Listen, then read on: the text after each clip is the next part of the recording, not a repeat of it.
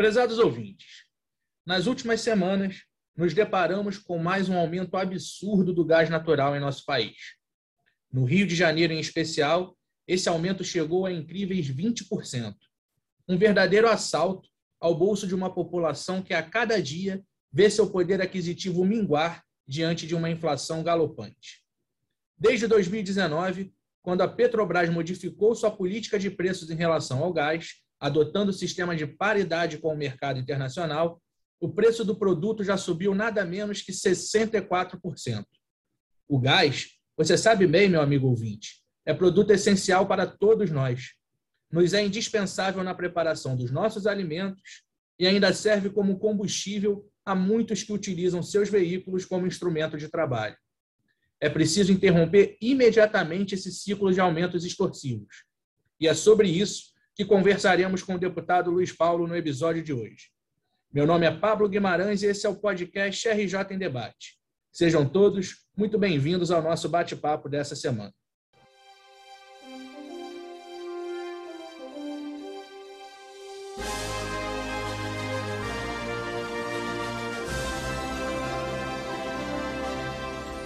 Bom dia, deputado Luiz Paulo. Mais uma semana começando, tudo bem? Bom dia, Pablo. Bom dia, senhoras e senhores ouvintes do nosso podcast RJ em Debate. Mais um tema duro né, que representa muito para o bolso do trabalhador que nós vamos abordar no dia de hoje. Esse aumento abusivo no preço dos combustíveis de uma maneira geral e no, no gás mais em especial, porque foi o mais recente deles. É isso, deputado. No Rio de Janeiro, em especial, esse aumento foi muito alto, né? Sem dúvida nenhuma. Por exemplo, o gás natural veicular foi, foi reajustado em aproximadamente 20 pontos percentuais maior esse reajuste que a inflação acumulada do ano, que está em 12%. E o pior, né? esse reajuste vem no gás porque a Petrobras, o governo federal, considera que o gás é uma commodity. O que é uma commodity? É um produto que você exporta, que tem valor comercial em qualquer país do mundo caso do gás, o gás não é uma commodity. Nós produzimos gás e o Estado do Rio de Janeiro produz 80% do gás do país aqui na área do pré-sal. Só que tem que esse gás que nós produzimos, a Petrobras reinjeta, porque não dá utilização comercial e parte dele serve para tirar mais óleo. Então não é commodity. Mas quando aquele gás que chega ao usuário, ele trata como commodity. Então, ele passa para o preço do gás os reajustes derivados da oscilação positiva do preço do barril do petróleo e da cotação do dólar. Pensa o cidadão que tem um veículo que presta serviço e transformou o seu carro a gás.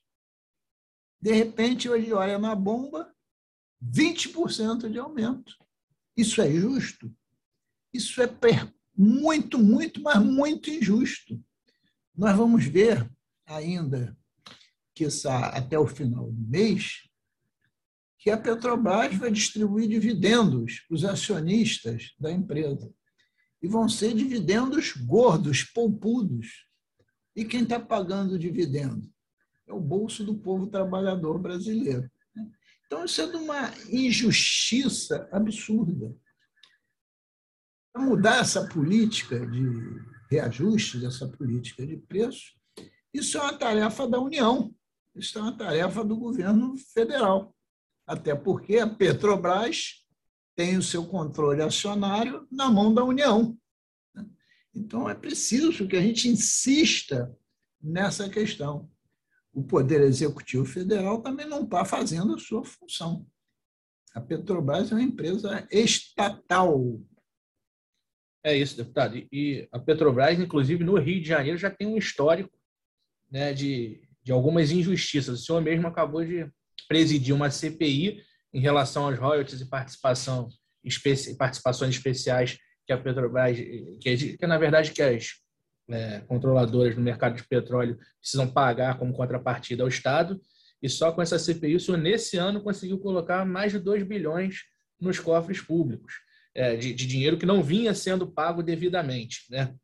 Então, assim, de, de, várias formas, a Petrobras vem sendo injusta e essa, na política de preços, é mais uma que atinge diretamente o cidadão.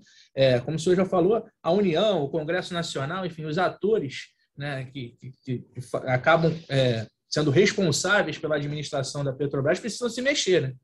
O Rio de Janeiro é o principal produtor de petróleo e gás do Brasil.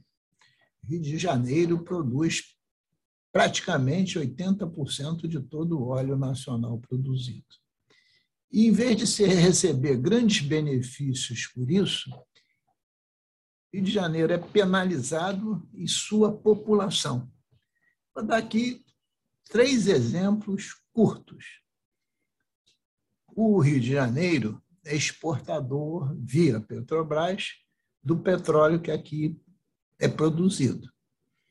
A exportação do petróleo, que é produto primário, que é extraído, é minério, né? é extraído junto com, é, junto com o gás, esse petróleo é exportado. Nós temos o, uma lei aprovada pelo Congresso Nacional e sancionada pelo presidente da República, já de muitos anos, desde 96, que diz que a exportação de petróleo, entre outros produtos, é isenta de alíquota de CMS. Se incidisse sobre esse, produto, esse petróleo que nós exportamos 13% de alíquota de ICMS, nós estaríamos arrecadando hoje na casa de bilhões de reais. E nós perdemos, estamos perdendo toda essa arrecadação. O gás que nós produzimos aqui é reinjetado, volta para a terra não está sendo comercializado. Por via de consequência, nós estamos perdendo com isso muitos milhões de reais de royalty e participações especiais. E para agravar a situação, que é o tema que nós estamos discutindo, ainda se trata o gás como commodity fosse, para dizimar o bolso do trabalhador. Né? Porque quando você aumenta os combustíveis, quando você aumenta a energia, você aumenta o custo dos produtos. E aumentando os custos dos produtos, você assalta o bolso do trabalhador. O trabalhador, salário mínimo regional, não tem reajuste aqui há três anos. O último foi em 2018 os governos que sucederam, que anualmente deviam mandar o aumento do piso, não o fizeram. Né? Então, a gente tem que ver essa questão com um olhar profundamente crítico. É uma insensibilidade do governo federal, Conselho Administrativo da Petrobras, da presidência da Petrobras, do Congresso Nacional, em querer resolver definitivamente essa questão, que é mudar a política de preços, a política de reajustes dos combustíveis de uma maneira geral. Deputado, mas além da mudança da política de preços, que obviamente seria é, o ideal por tudo que o senhor já explicou, é, teria uma saída alternativa, por exemplo, um subsídio para o mercado interno? O senhor concordaria com uma saída como essa? Sob hipótese alguma. Porque veja só, o que é subsidiar o preço de mercado. Né? É você criar um fundo né? e se o combustível subiu, a diferença entre o índice aplicado de reajuste e o que a Petrobras quer, você suplementar com dinheiro do Tesouro Nacional. Aí, bom, você paga a Petrobras para ela distribuir em dividendo e deixa de investir em saúde e educação. Isso é um tiro no pé. Isso é um tiro no pé. Isso é um absurdo jamais visto. Como os maiores acionistas são acionistas do mercado externo, né? Porque a, a Petrobras tem, está no mercado de ações, inclusive na Bolsa de Nova York. Então, ganha a União, que é acionista majoritária, e ganha os acionistas que estão no exterior. E quem paga isso?